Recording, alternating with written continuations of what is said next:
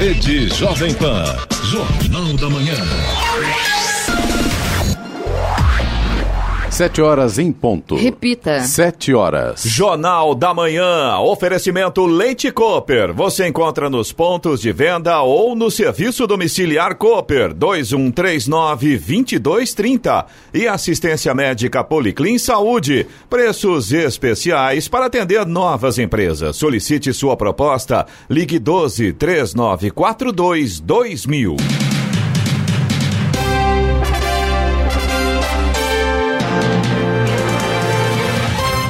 Olá, bom dia para você, acompanha o Jornal da Manhã. Hoje é segunda-feira, 7 de outubro de 2019. Hoje é o dia do compositor. Vivemos a primavera brasileira em São José dos Campos, 22 graus. Assista também ao Jornal da Manhã no YouTube em Jovem Pan São José dos Campos. É o rádio com imagem ou ainda pelo aplicativo Jovem Pan São José dos Campos.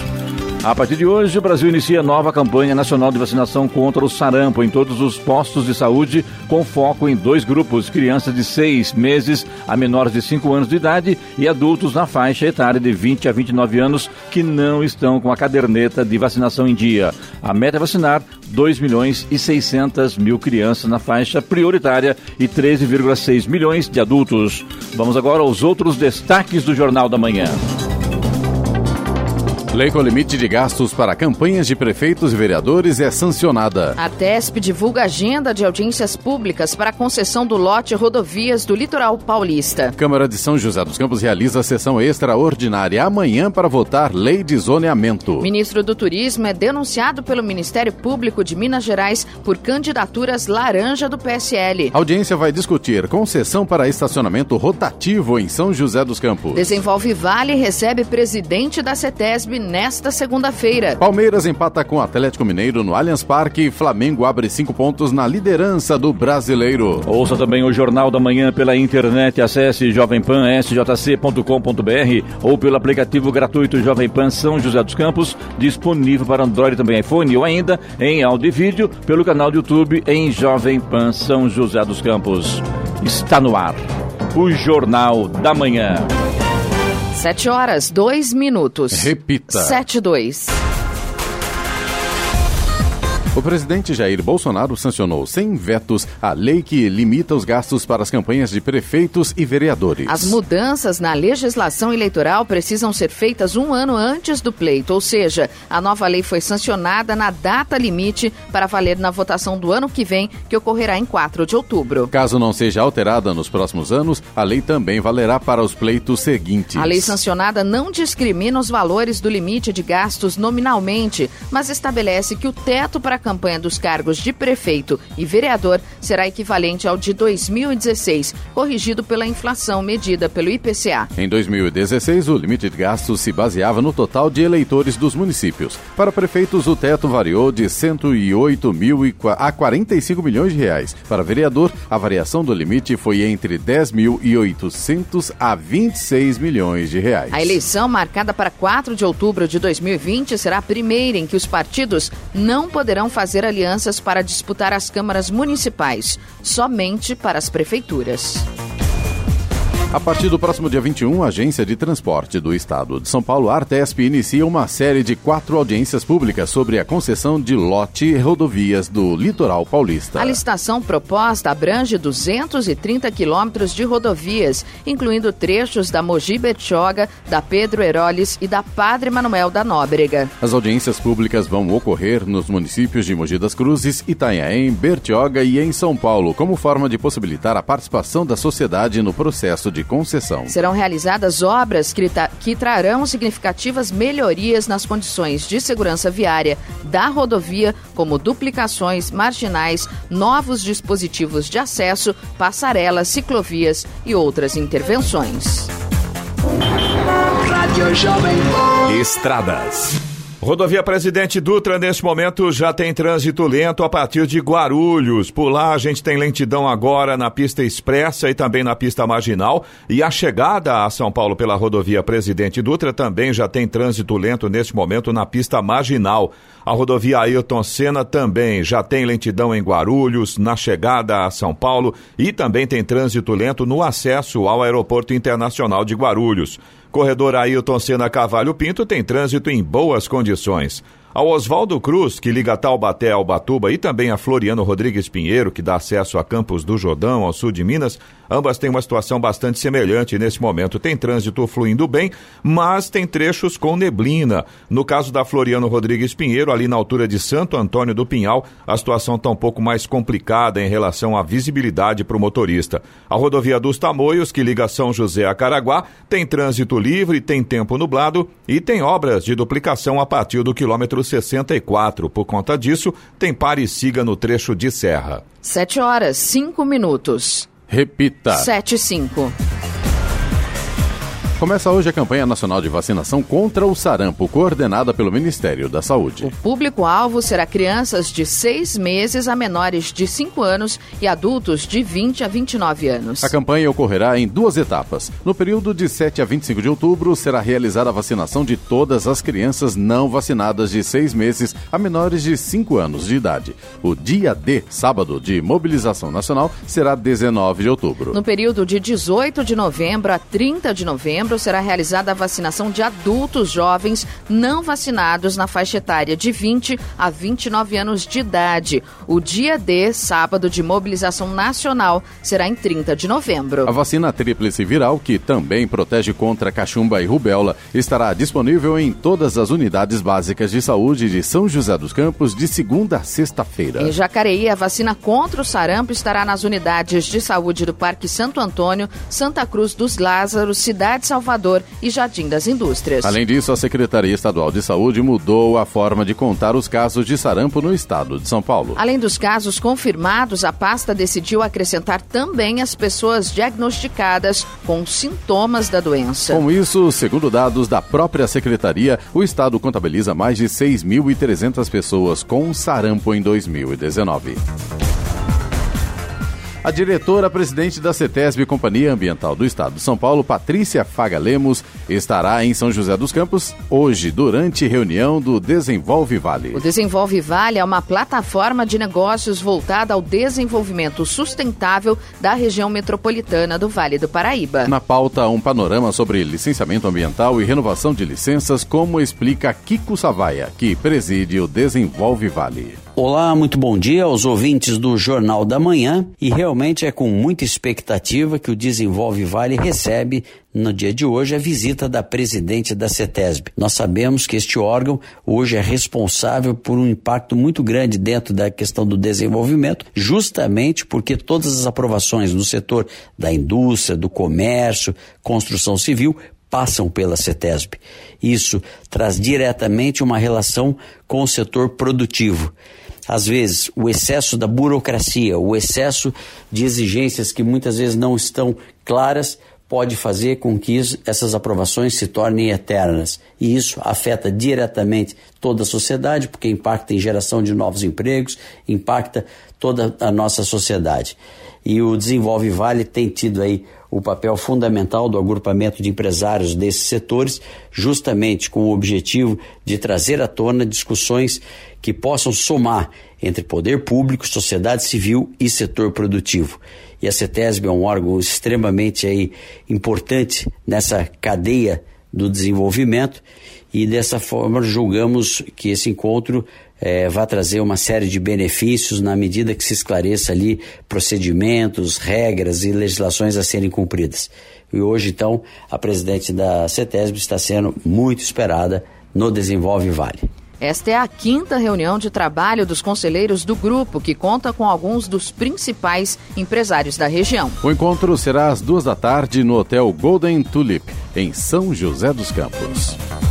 Ministério Público Eleitoral de Minas Gerais denunciou na sexta-feira o ministro do Turismo, Marcelo Álvaro Antônio, do PSL, por três crimes envolvendo candidaturas laranja do partido em 2018. Outras dez pessoas também foram denunciadas. Os crimes são de falsidade ideológica, apropriação indébita eleitoral e associação criminosa. O indiciamento do ministro pela Polícia Federal foi na quinta-feira, pelo crime eleitoral de omissão na prestação de contas e também pelo crime de associação criminosa. Pela investigação, o partido inscreveu candidatas sem a intenção de que elas fossem de fato eleitas. Isso porque o Tribunal Superior Eleitoral decidiu que pelo menos 30% dos recursos do fundo eleitoral devem ser destinados a candidaturas femininas. O ministro Marcelo é citado em depoimentos na investigação sobre o uso de candidaturas de mulheres na eleição de 2018 para desvio da verba eleitoral no Estado. Em nota, o ministro do Turismo, Marcelo Álvaro Antônio, afirmou que confia na justiça e que sua inocência será comprovada. Ele nega ter cometido qualquer irregularidade na campanha eleitoral de 2018. E de acordo com o presidente Jair Bolsonaro, é um excelente ministro e continua no poder. Agora são 7 horas e 10 minutos, 7 e 10, e projeto quer garantir que a população saiba onde foi aplicado o dinheiro das multas. Órgãos e entidades de trânsito podem ser obrigados a informar pela internet o destino do dinheiro arrecadado com multas. A regra está prevista no projeto de lei 4724 de 2019, apresentado na Câmara Federal pelo deputado Célio Studart, do PV do Ceará. A proposta estabelece que a divulgação seja feita em linguagem acessível para garantir mais transparência em relação à utilização dos recursos. De acordo com o Código Brasileiro de Trânsito, o valor arrecadado por meio de multas deve ser usado em sinalização, educação no trânsito, engenharia de tráfego, policiamento e fiscalização. Além disso, 5% do total vai para o Fundo Nacional de Segurança e Educação no Trânsito, FUNSET, ligado ao Ministério da Infraestrutura.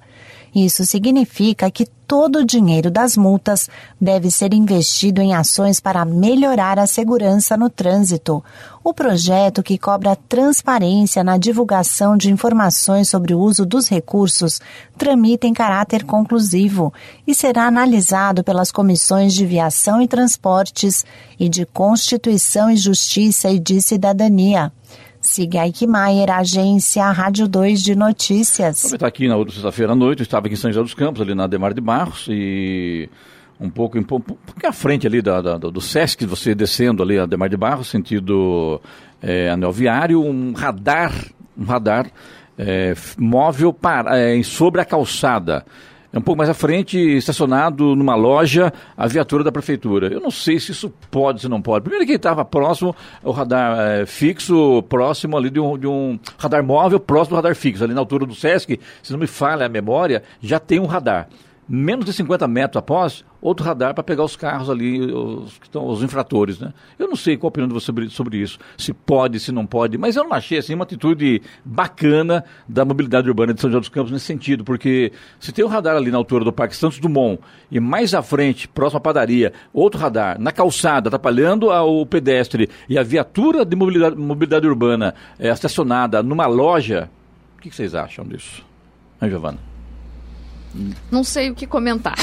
Bom, vamos fazer o secretário de Mobilidade Urbana, Paulo Guimarães, para comentar para a gente. Dessa pode, vez eu vou como fazer... É que é feito, como é que é feita essa distribuição do, do, do, dos, dos, funcionários da, da prefeitura para fazer esse tipo de, de Por trabalho? Exemplo, eu né? sei eu que aqui... não sou contra, não. Acho que tem que ter radar tal. Eu sei que Agora, um radar próximo ao outro, o radar na calçada, a viatura estacionada numa loja, eu não concordo. Eu sei que aqui na Avenida Andrômeda, né, é, de vez em quando tem um radar móvel, ele é colocado no canteiro central, que aqui existe um canteiro central, então ele é colocado ali, fixado ali, o, o agente fica próximo né, ao, ao radar móvel e a viatura fica estacionada numa rua paralela. Na rua tudo bem, eu não estou nem questionando. O que, o que eu questiono é o radar sobre a calçada, atrapalhando ali a circulação de pedestres e também a viatura estacionada é, numa loja, é, numa, numa, numa, loja, numa, numa esquina ali da Ademar de Barros. Utilizando o estacionamento particular. É particular, exatamente Bom, isso. eu concordo com você, Clemente, em dois pontos. Eu acho que realmente se o radar está posicionado na calçada, atrapalhando a passagem dos pedestres, aí é um não péssimo deveria. exemplo, né? Uma situação que a gente já tem reportado até com cadeiras de bares, etc e tal.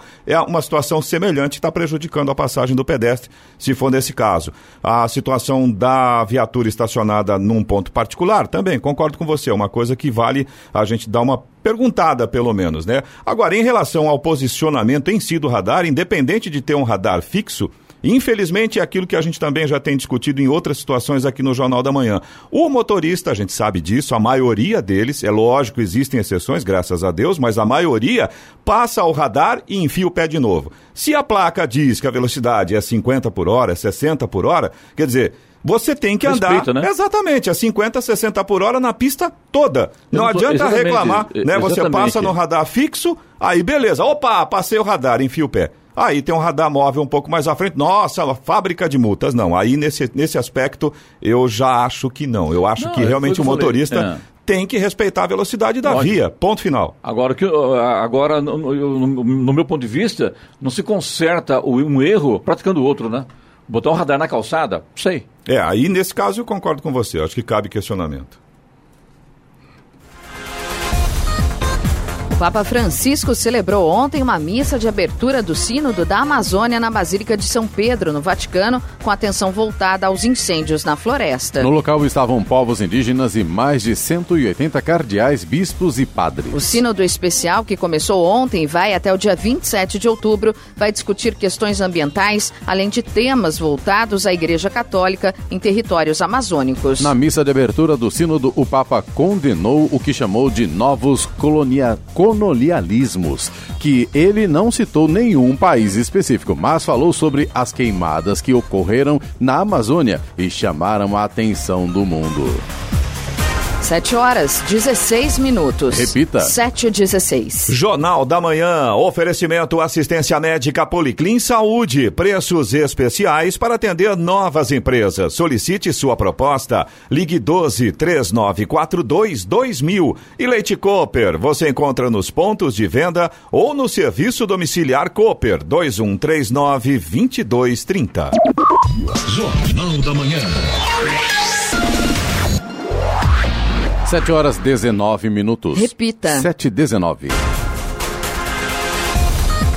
Na edição de 2018 do Exame Nacional de Desempenho dos Estudantes, o ENAD, só 3,3% dos cursos de faculdades privadas conseguiram atingir o conceito máximo. Segundo dados divulgados pelo Instituto Nacional de Estudos e Pesquisas Educacionais, Anísio Teixeira, o INEP, de 1.200 cursos de instituições particulares, só 240 ficaram com o conceito 5. Já entre as instituições públicas, essa taxa sobe para 20,3%. O cálculo considera as instituições instituições particulares com ou sem fins lucrativos, que somam 7.259 cursos. Inclui 17 cursos de instituições especiais. Já o grupo de instituições públicas inclui, inclui 1.244 cursos de universidades e institutos gratuitos da das redes federal, estaduais e municipais. Considerando todos os 8.520 cursos, menos de 6% deles tiveram conceito 5, percentual semelhante ao registrado nos cursos avaliados em 2017. As vendas de veículos novos dispararam 10% em setembro. Foram 234 mil emplacamentos de carros comerciais leves, caminhões e ônibus, 21 mil a mais que no mesmo período de 2018. Os números são da Federação das Concessionárias, a FenaBrave. Já na comparação com agosto deste ano, houve uma queda de 3%, que pode ser explicada pelo fato de que setembro teve um dia útil a menos. Apesar do bom desempenho no ano, com alta também na casa de 10%, de janeiro para cá, a FenaBrave diz que o mercado tem perdido força. E que o consumidor, desconfiado quanto ao rumo da economia, ainda pensa duas vezes antes de gastar dinheiro. No Jornal da Manhã, Tempo e Temperatura. E nesta segunda-feira o dia será com aumento da nebulosidade e chuva, principalmente a partir da tarde. Em alguns pontos a chuva poderá ser intensa e vir acompanhada de raios. Por conta do aumento da nebulosidade, as temperaturas máximas entrarão em declínio na região. Em São José dos Campos e Jacareí, os termômetros devem registrar hoje máxima de 27 graus. Neste momento, temos 22 graus. Aeroporto de Congonhas, em São Paulo, opera por instrumentos nesta manhã. Já o Santos Dumont, no Rio de Janeiro, e o aeroporto de São José dos Campos estão abertos para pousos e decolagens. 722. Repita. 722. Pela primeira vez, as despesas de consumo das famílias com transporte ultrapassaram os gastos com alimentação no Brasil. É o que indica a pesquisa de orçamentos familiares divulgada pelo Instituto Brasileiro de Geografia e Estatística IBGE, que traz dados de 2018. Historicamente, os gastos com habitação são os que mais pesam no orçamento das famílias brasileiras. A alimentação aparecia em segundo lugar, sendo superada pelo transporte pela primeira vez no ano passado. Esta foi a terceira edição que substituiu o Estudo Nacional de Despesa Familiar realizado entre os anos de 1974 e 1975. De acordo com o um novo levantamento, em média, as despesas com a habitação correspondem a 36,6% de todas as despesas de consumo das famílias brasileiras. Na edição anterior da pesquisa, realizada entre 2008 e 2009, essa participação era de 35,9%. Já a alimentação, que há 10 anos comprometia 19,8% 8% do orçamento familiar, teve sua participação reduzida para 17,5%. As despesas com transportes também apresentaram queda na, comp na composição dos gastos, porém menos acentuada. Passaram de 19,6% para 18,1%, superando assim os gastos com alimentação. A Prefeitura de São José dos Campos realiza no dia 22 deste mês audiência pública para a discussão do novo contrato de concessão do controle e gestão do estacionamento rotativo no município. O encontro será às seis da tarde no CEF, o Centro de Formação do Educador, localizado na Avenida Olivo Gomes. A nova licitação é necessária, já que o atual contrato do serviço vai se encerrar no dia 3 de abril de 2020, sem possibilidade de prorrogação. O tema também vem sendo discutido no COMOB, Conselho Municipal de Mobilidade mobilidade urbana. No encontro também será apresentada a necessidade da criação de lei que autoriza a concessão do controle e gestão do estacionamento rotativo. Além da audiência pública, a Prefeitura criou um hot site sobre o assunto. Na página, os interessados podem apresentar documentos e sugestões.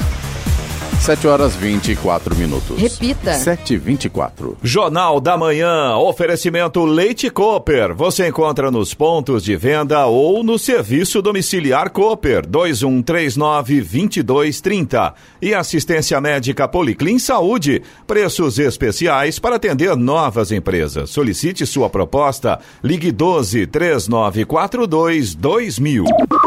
Jornal da Manhã.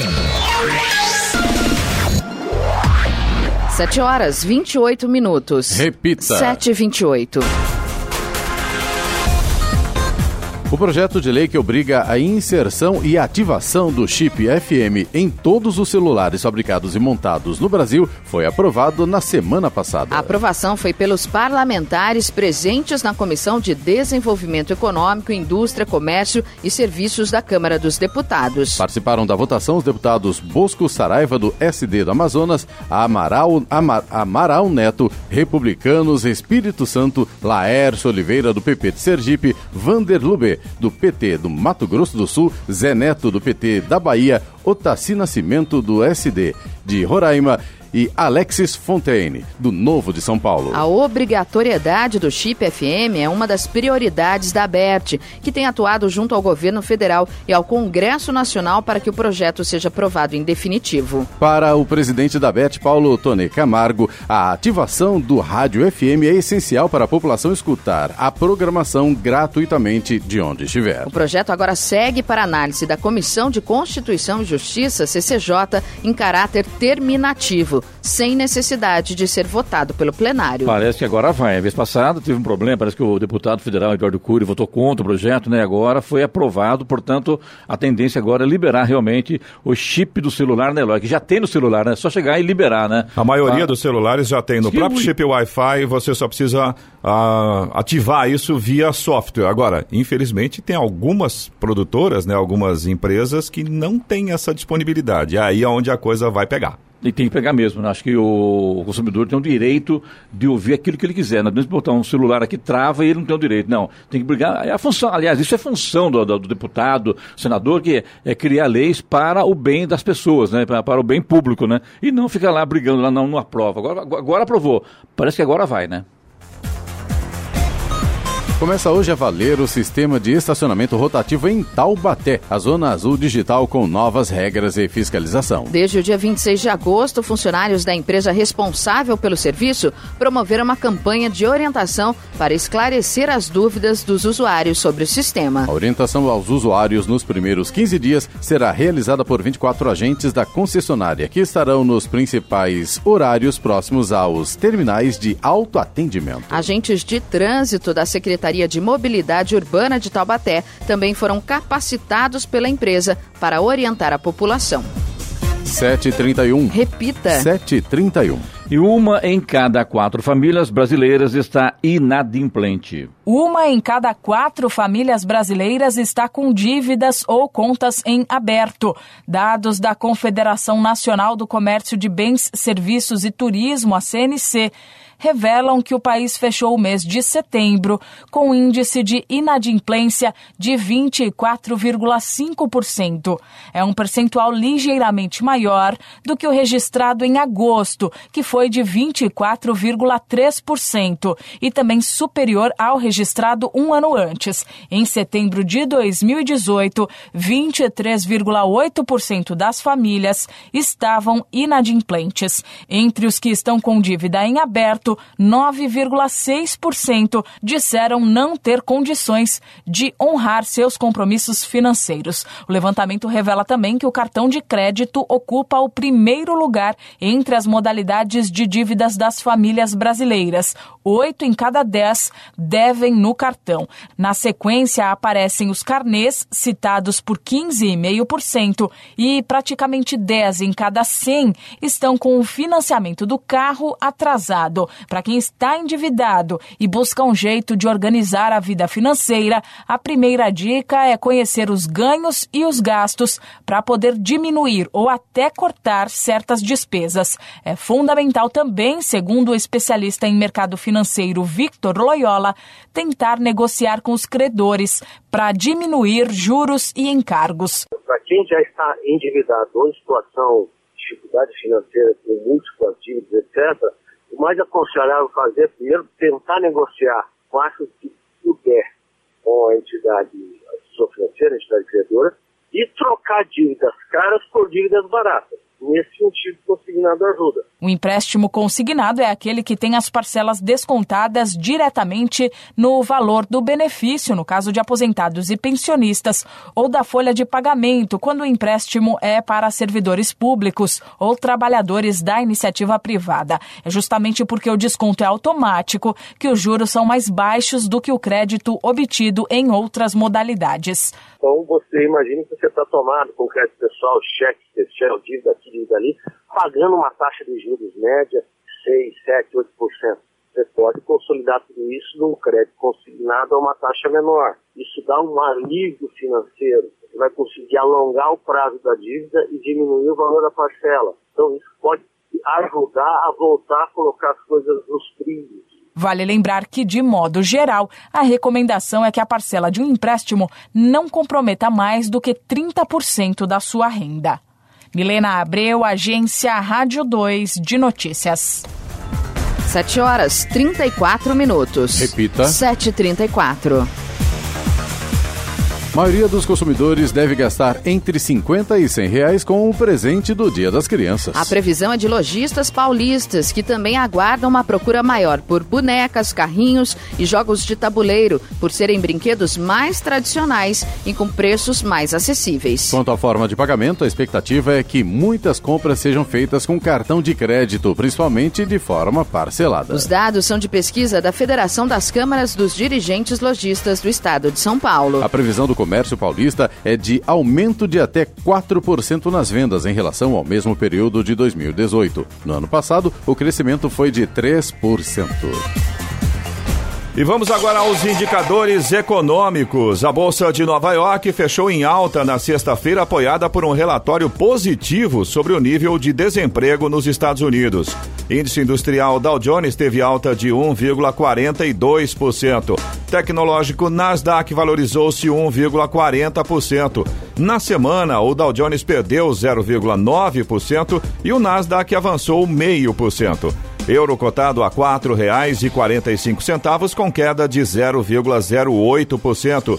Índice Ibovespa da Bolsa de Valores de São Paulo fechou na sexta-feira em alta de 1,02%. No mercado de câmbio, dólar comercial caiu 0,79% e fechou cotado a cinco centavos. 7 horas 35 minutos. Repita. 7h35. Jornal da Manhã. Oferecimento assistência médica Policlin Saúde. Preços especiais para atender novas empresas. Solicite sua proposta. Ligue 12 3942 2000. E Leite Cooper. Você encontra nos pontos de venda ou no serviço domiciliar Cooper 2139 2230. Jornal da Manhã. 7 horas 39 minutos. Repita. 7h39. A Câmara de São José dos Campos vai realizar uma sessão extraordinária amanhã às 7 da noite para a votação do projeto de lei complementar que trata da revisão da lei de zoneamento. A proposta estava na pauta da sessão da última quinta-feira, porém teve a tramitação suspensa no último dia 2, preventivamente, por mandado de segurança a pedido do vereador Wagner Balieiro, do PT. Isso até que os estudos técnicos requeridos referentes a modificações no zoneamento fossem apresentados. Diante de manifestação da Prefeitura alegando que os estudos realizados por ocasião da elaboração do plano diretor são acessíveis por meio de seu site, a juíza Laís Helena de Carvalhos Camila Jardim decidiu que não houve prejuízo ao processo legislativo. Na sexta-feira, o presidente da Câmara, vereador Robertinho da Padaria, convocou os vereadores para a sessão extraordinária. No mesmo dia, será realizada a sessão ordinária a partir das 5 e meia da tarde e a extraordinária na sequência. O presidente Jair Bolsonaro sancionou sem vetos a lei que altera a Lei Geral de Telecomunicações. Com a publicação da lei, as concessionárias de telefonia fixa poderão pedir a mudança dos contratos para autorização, o mesmo tipo de contrato usado na prestação de telefonia celular. Com a mudança, as empresas deixarão de ter obrigações previstas no regime de concessões, como, por exemplo, investimentos em telefones públicos. As empresas argumentam que esses investimentos poderiam ser direcionados para a instalação de fibra ótica com o objetivo de aumentar a oferta de internet de alta velocidade. Agora 7h41, 7 horas 41 minutos. Bancos podem ser proibidos de emitir comprovantes em papel que apaga com o tempo. O uso de papel termosensível em caixas eletrônicos, máquinas de cartão de crédito, aparelhos de fax e caixas registradoras poderá ser proibido no Brasil. Utilizado em impressoras térmicas, esse tipo de papel permite uma impressão mais rápida e barata, pois as letras são marcadas pelo calor, sem o uso de tinta. O problema é que as informações impressas desaparecem em pouco tempo e o cliente fica sem o comprovante do pagamento ou do serviço bancário realizado. Um projeto de lei apresentado na Câmara Federal pretende proibir o uso do papel termosensível nessas operações. O autor da proposta, deputado Mauro Nazif, do PSB de Rondônia, alega que o baixo custo não pode justificar a limitada durabilidade. Além disso, o consumidor tem o direito de receber um comprovante adequado à finalidade que se destina. De acordo com o texto, o Conselho Monetário Nacional e o Banco Central deverão definir qual tipo de papel deverá ser utilizado para garantir que as informações continuem impressas. O projeto será analisado em caráter conclusivo pelas comissões de defesa do consumidor, desenvolvimento econômico, indústria, comércio e serviços, de finanças e tributação e de Constituição e Justiça e de Cidadania. Siga Aikmaier, Agência Rádio 2 de Notícias. 7 horas 43 minutos. Repita. 7h43. E agora, as informações esportivas no Jornal da Manhã. Rádio Jovem Pan. Esportes. E a luta do Palmeiras para tentar ser bicampeão brasileiro ficou mais complicada ontem. Mesmo jogando no Allianz Parque, o Verdão teve uma atuação muito irregular e só empatou por 1 a 1 com o Atlético Mineiro pela 23 terceira rodada do torneio. O gol atleticano saiu dos pés de Natan no último lance da primeira etapa. No segundo tempo, o Galo só se defendeu e o Verdão achou o empate em bela troca de passes com Gustavo Scarpa. Dudu acertou belo chute e igualou. Com o resultado, a equipe comandada por Mano Menezes vai a 47 pontos e vê o Flamengo ampliar sua vantagem na ponta para 5 pontos com a vitória por 1 a 0 sobre a Chapecoense. Na próxima rodada, o Palmeiras visita o Santos na quarta-feira na Vila Belmiro. Um grupo de torcedores do Palmeiras protestou ontem no portão principal do Allianz Parque. Ontem, alguns dos jogadores convocados para, para a seleção brasileira se apresentaram em Singapura, local onde o time comandado pelo técnico Tite vai disputar dois amistosos. O Brasil enfrenta Senegal na quinta-feira às nove da manhã e Nigéria no domingo no mesmo horário. Os primeiros a chegar foram os três atletas do Paris Saint-Germain: Neymar, Marquinhos e Thiago Silva. Em seguida, Roberto Firmino e Fabinho do Liverpool e Richarlison do Everton apareceram no hotel da seleção brasileira. Lucas Paquetá do Milan foi o sétimo jogador a se apresentar em Singapura. Por fim, Casemiro e Éder Militão do Real Madrid foram os últimos a desembarcar. O Corinthians teve o seu embalo no segundo turno do Campeonato Brasileiro freado, mas obteve um bom resultado na noite de sábado. Jogando contra o Grêmio na Arena, em Porto Alegre, a equipe de Fábio Carilli mostrou consistência defensiva, segurou o ataque gaúcho e empatou por 0 a 0. Com o resultado, o Timão perde o 100% de aproveitamento no retorno. Corinthians volta aos gramados pelo Brasileiro na próxima quinta-feira, quando recebe o Atlético Paranaense na Arena. O Santos venceu o Vasco por 1 a 0 no sábado, em São Januário, pelo Campeonato Brasileiro. O gol foi marcado por Tailson, logo na estreia como jogador profissional do Peixe. O Cruz Maltino criou boas chances nos dois tempos e teve um pênalti desperdiçado na primeira etapa. Rossi parou no goleiro Everson. Nos minutos finais, os visitantes atuaram com um a menos. Evandro foi expulso aos 33 minutos. Na próxima rodada, o Santos terá o clássico diante do Palmeiras, quarta-feira, na Vila Belmiro.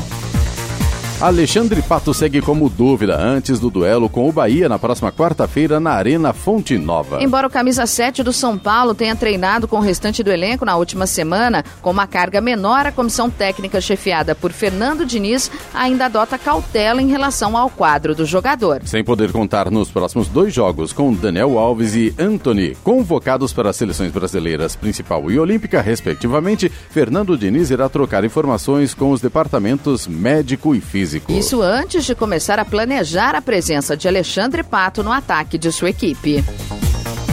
O jogo foi equilibrado e o Brasil até saiu perdendo, mas a seleção conseguiu a virada e segue invicta na Copa do Mundo de Vôlei Masculino que está acontecendo no Japão. Os comandados de Renan Dalzotto venceram o Irã por 3 sets a 1 em Nagano e seguem na ponta da tabela. Foi a quinta vitória em cinco jogos, o que dá à seleção brasileira a liderança da competição com 15 pontos conquistados. O time volta às quadras na madrugada de amanhã diante da Argentina. Depois a seleção encara Estados Unidos, Tunísia, Polônia Polônia, Japão e Itália. Jornal da Manhã. Radares. Radares móveis hoje em São José dos Campos estarão operando na Avenida Durvalina Silva Guiar, no Jardim Santa Inês 1, na Avenida Princesa Isabel em Santana, também na Avenida Iguape, no Jardim Satélite e ainda na Avenida Posidônio José de Freitas, no Urbanova. Estradas. Rodovia Presidente Dutra tem situação um pouco mais complicada para o motorista aqui na região do Vale do Paraíba. A gente tem lentidão em Taubaté nesse momento, no sentido São Paulo, na pista expressa. Lentidão começando ali no quilômetro 107. Aqui em São José dos Campos também tem trânsito lento na pista expressa, no sentido São Paulo, ali na altura do quilômetro 137. E um pouco mais à frente, no 144, pista marginal, ali próximo da Revap, também tem trânsito lento nesse momento. Todos os pontos aí por conta do excesso de veículos nesta manhã. A chegada a São Paulo também está um pouco pior agora. Em Guarulhos, a gente já tem pelo menos dois pontos de lentidão ali na pista expressa e mais três pontos de lentidão na pista marginal. A chegada a São Paulo pela Presidente Dutra também continua com trânsito lento na pista marginal. Rodovia Ailton Senna segue também com lentidão em Guarulhos, na chegada a São Paulo e também no acesso ao Aeroporto Internacional de Guarulhos. Já o corredor Ailton Senna Cavalho Pinto continua com trânsito tranquilo. Ao Oswaldo Cruz, que liga Taubaté ao Batuba, e também a Floriano Rodrigues Pinheiro, que dá acesso a Campos do Jordão, ao sul de Minas, seguem também com situação bastante semelhante. Trânsito flui bem, nesse sentido o motorista não tem problemas, mas tem alguns trechos com neblina, tanto na Oswaldo Cruz quanto na Floriano. E aí, claro, o motorista tem que ficar mais atento por conta da visibilidade prejudicada. Rodovia dos Tamoios, que liga São José a Caraguá, também segue com trânsito livre e tempo nublado neste momento. 7 horas 49 minutos. Repita. 7h49. Jornal da Manhã, oferecimento Leite Cooper. Você encontra nos pontos de venda ou no serviço domiciliar Cooper 2139-2230. E assistência médica Policlin Saúde. Preços especiais para atender novas empresas. Solicite sua proposta. Ligue 12 3942 2000. Jornal da Manhã. 752. Repita. 752.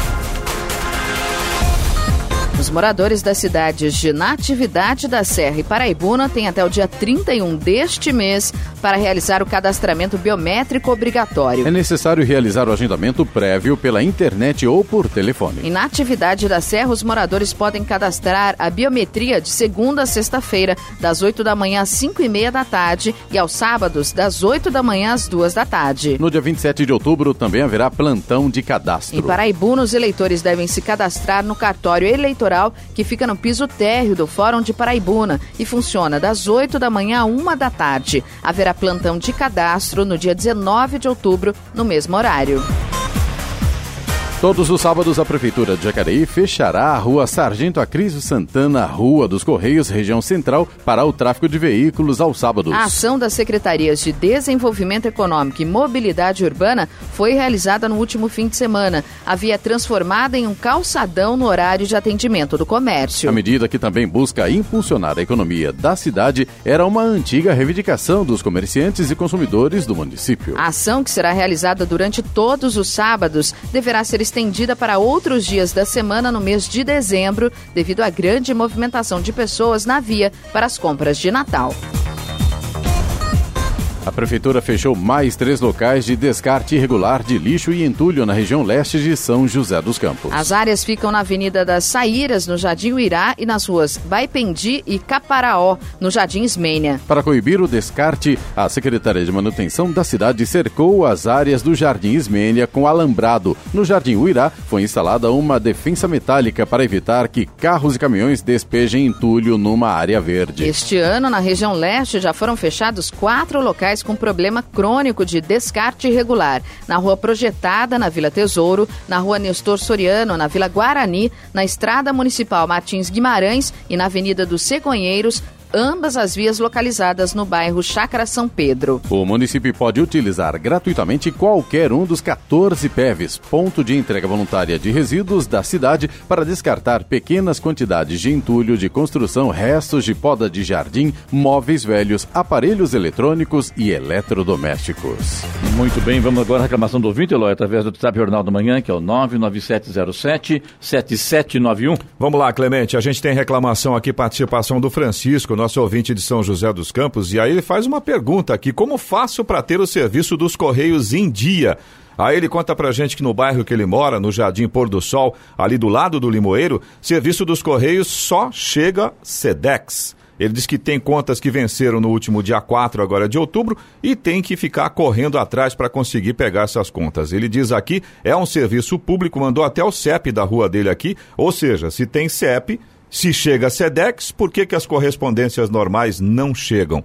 Tá aí o questionamento do Francisco, nosso ouvinte de São José dos Campos. Assunto para Giovana Bubniak resolver. Vamos, não, resolver não. Encaminhar para os Correios resolver. Sabia que eu falei isso. Exato. É, porque a coisa é bem simples, né? A gente, não, a gente sabe que existem alguns bairros que têm um pouco de problema em relação à, à questão da segurança, embora isso não seja justificável. Agora, até onde a gente sabe, neste caso aqui do, do bairro que o Francisco está reportando para a gente, não tem esse tipo de problema. Tem o CEP ah, Se chega o SEDEX, é, pode chegar outras ela pode resolver também. Ela mora próxima ali, é só mandar a correspondência à casa dela, ela entrega, né? Fácil, né, pô? Sem problema nenhum. Mas tudo bem, vai. Vamos lá então, okay. o Ricardo. O Ricardo de São José dos Campos também. Ele tem uma reclamação aqui, aliás, mais uma reclamação a respeito do novo sistema de emissão de notas fiscais e cadastro de inscrição municipal da Prefeitura de São José dos Campos. O Ricardo reporta aqui pra gente que já faz um mês que colocaram em prática esse novo sistema de emissão de nota e continua apresentando diversos diversos erros. Depois de muitas reclamações, o Ricardo conta que liberaram o um cadastro alternativo para ele que também não está funcionando. Está difícil, muita gente reclamando. O prefeito teve aqui disse que estava resolvido já, mas pelo jeito ainda continua não. com alguns problemas. Sim, né? com certeza. Infelizmente, eu mesmo fui emitir uma nota fiscal na semana passada e do nada o sistema fechou. Ou seja, eu tive que fazer todo o procedimento novamente. Então, ainda está instável. A gente sabe que toda a implantação de um sistema novo demanda um período de adaptação, mas, né, na minha humilde opinião, eu acredito que esses testes todos deveriam ter sido feitos de forma mais intensiva antes Paralelo, de colocar antes de colocar em prática. Exatamente, antes de disponibilizar. É grande, muita gente, muitos prestadores de serviços passando dificuldade para receber do, dos seus é, fornecedores, né? Exatamente. Ou coisa parecida, vice-versa, tá? porque está difícil, emite a nota, a nota não, não sai, trava tudo, apaga tudo e a coisa fica complicada, né? Sim, sim. E Infelizmente. Agora, pelo jeito, a coisa não está andando aí 100% na Prefeitura de São José dos Campos. Não, ainda não. A gente percebe que existe sim uma preocupação em resolver os problemas, sim. mas ainda existe a boa alguns. vontade, mas sim. não existe aí o. Que quer você falar, Giovana? Não. Nada não. É, é, ia ter essa, essa possibilidade de ter acertado, pelo jeito ainda não foi, né? Não, 100% ainda não está não. Agora, a gente tem uma, uma resposta aqui para Juliana, nossa ouvinte de São José dos Campos. Ela tinha reclamado da praça na rua Carlos Alberto Pereira da Silva, Nova Esperança. Tem uma quadra lá e a Juliana estava contando para a gente que estava sem luz já tem pelo menos uns quatro meses. A gente tem uma resposta, né, Giovana? Isso, a equipe de manutenção da iluminação da Urban esteve no local e já efetuou a troca. A hora? 7h58. Repita. 7h58. Vamos ao destaque final? O Procurador-Geral da República, Augusto Aras, anunciou uma auditoria em contratos firmados pela Procuradoria-Geral da República e que estão em vigor, entre os quais com uma agência de viagens que presta serviços ao órgão. A decisão de promover a auditoria foi tomada depois de ter sido divulgado que Aras viajaria nesta semana com recursos públicos para participar da cerimônia de canonização da Irmã Dulce, no Vaticano. O evento será realizado entre os próximos dias 11 e 14. Aras vai integrar a delegação oficial brasileira e levará a mulher, a, a subprocuradora-geral Maria das Mercês Gordilho Aras. A PGR gastaria 67 mil reais para bancar a participação na cerimônia de aras da mulher dele e do subprocurador Alcides Martins, que estava interinamente no exercício do cargo de procurador-geral até a semana passada. Documento da Secretaria de Cooperação Internacional da PGR previu que Aras e a mulher viajassem de classe executiva com passagens a custo de 22 mil reais. Alcides Martins iria em classe econômica, ao custo de 6 mil reais. Aras teria direito a sete diárias, gasto com traslados, hospedagem e alimentação, somando R$ 13.500. A mulher dele receberia em diárias R$ 12.900 e Alcides Martins o mesmo valor da subprocuradora. As despesas ficariam a cargo do Ministério Público Federal. A notícia gerou polêmica dentro da PGR. Inicialmente, Aras pediu a cotação, mas depois desistiu e decidiu pagar com recursos próprios. Segundo a assessoria de imprensa do órgão, a decisão foi motivada pelo elevado valor orçado. Informou ainda que ele e a mulher desistiram das diárias a que teriam direito. Martins desistiu da viagem. Questionada sobre a auditoria, a assessoria de imprensa da PGR informou que trata-se de uma medida administrativa ordinária, normal em toda a transição de gestão, e que o objetivo é conhecer todos os contratos em andamento e analisar a possibilidade de eventuais ajustes ou até mesmo de redução de despesas.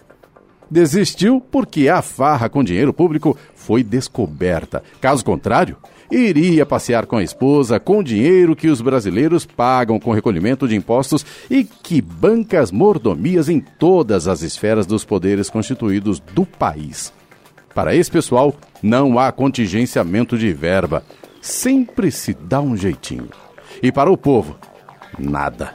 Nem emprego, nem saúde, nem segurança e muito menos educação de qualidade. Notícia. Rádio Jovem Pan. 8 horas, 1 minuto. Repita. 8 e 1. Jornal da Manhã. Oferecimento assistência médica Policlin Saúde. Preços especiais para atender novas empresas. Solicite sua proposta. Ligue 12 3942 2000. E Leite Cooper. Você encontra nos pontos de venda ou no serviço domiciliar Cooper 2139 2230.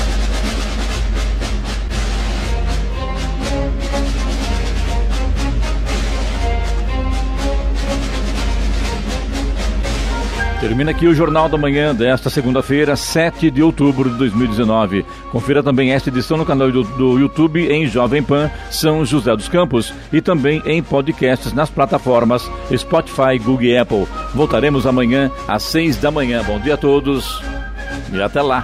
Bom dia, Vale.